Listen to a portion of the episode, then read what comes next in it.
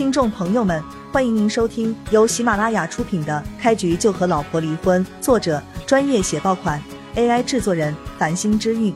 欢迎订阅、收藏、评论、打赏、投喂月票。第八十三章，徐老太太年纪大了，总不能露宿野外。最后还是徐红艳想了个办法，带着徐家众人来城乡结合部找了一个不需要登记的小旅馆。奶奶就在这里坚持三天吧，三天过后，等环宇集团的总裁回来，我就跟他求情，肯定能拿回房子。徐红艳自信满满的说道。徐老太太看了残破的小宾馆一眼，叹了口气，眼下也只好如此了。红艳。还是你有孝心啊，不像徐幼薇那个白眼狼，我们都被赶出徐家了，却连他的影子都看不到。徐老太太气愤的说道。其他徐家的人也纷纷指责徐幼薇，说他根本不配成为徐家人。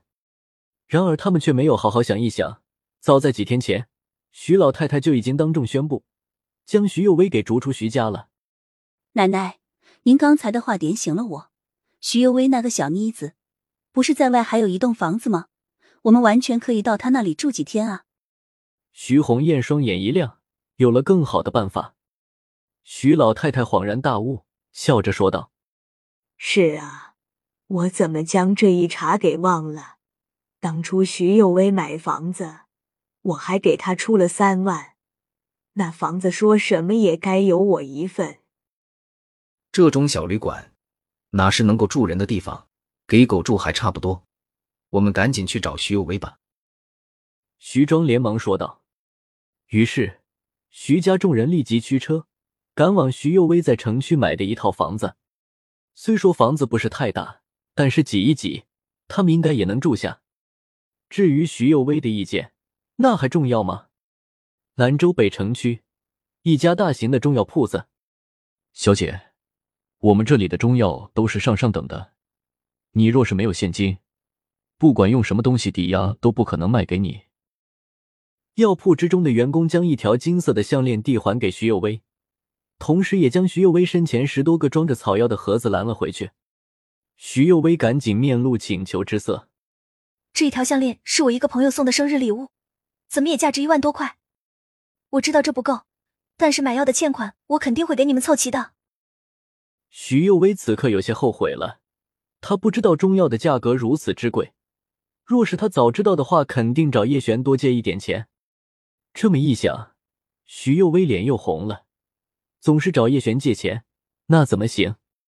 小姐，拜托你先搞清楚，我们不是慈善机构，不可能将药材抵押给你。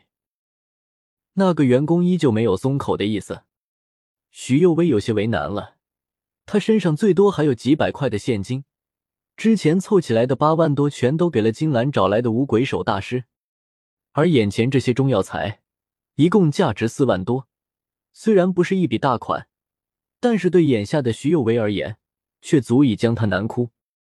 这些药材都是买来给他母亲救命的！多耽误一分钟，他母亲的危险也就增加一分。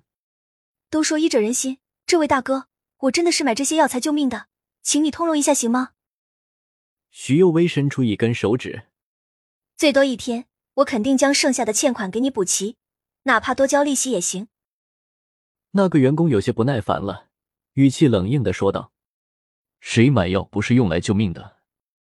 行了，既然没有足够的钱付账，你就不要浪费我的时间了，影响我给其他病人开药。”说着。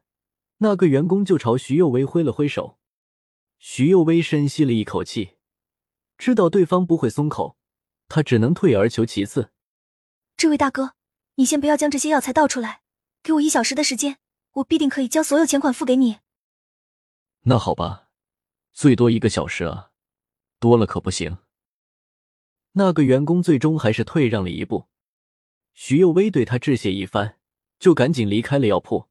打车准备前往他奶奶的别墅，跟他奶奶求情，先借点要钱。刚才怎么回事？徐幼薇前脚刚走，一个戴着眼镜、有一头银白色发丝的老医生出现在柜台，好奇问道：“如果叶璇在此，一眼就能看出这位老医生就是之前给徐幼威母亲动手术的十多位老专家之一。”药铺员工将刚才的事情大致讲了一遍，规矩摆在那里，老医生也没有什么可说的，只是吩咐了一句：“竟然答应了人家，就将他那一份药材放好。”是，吕老。药铺员工恭敬的点头。出租车上面，徐有为正准备先给他奶奶打个电话，没想到他的手机率先响了起来。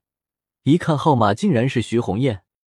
喂，红艳姐，你找我什么事？徐幼薇想了想，还是接听了徐红艳的电话。两人毕竟是堂姐妹。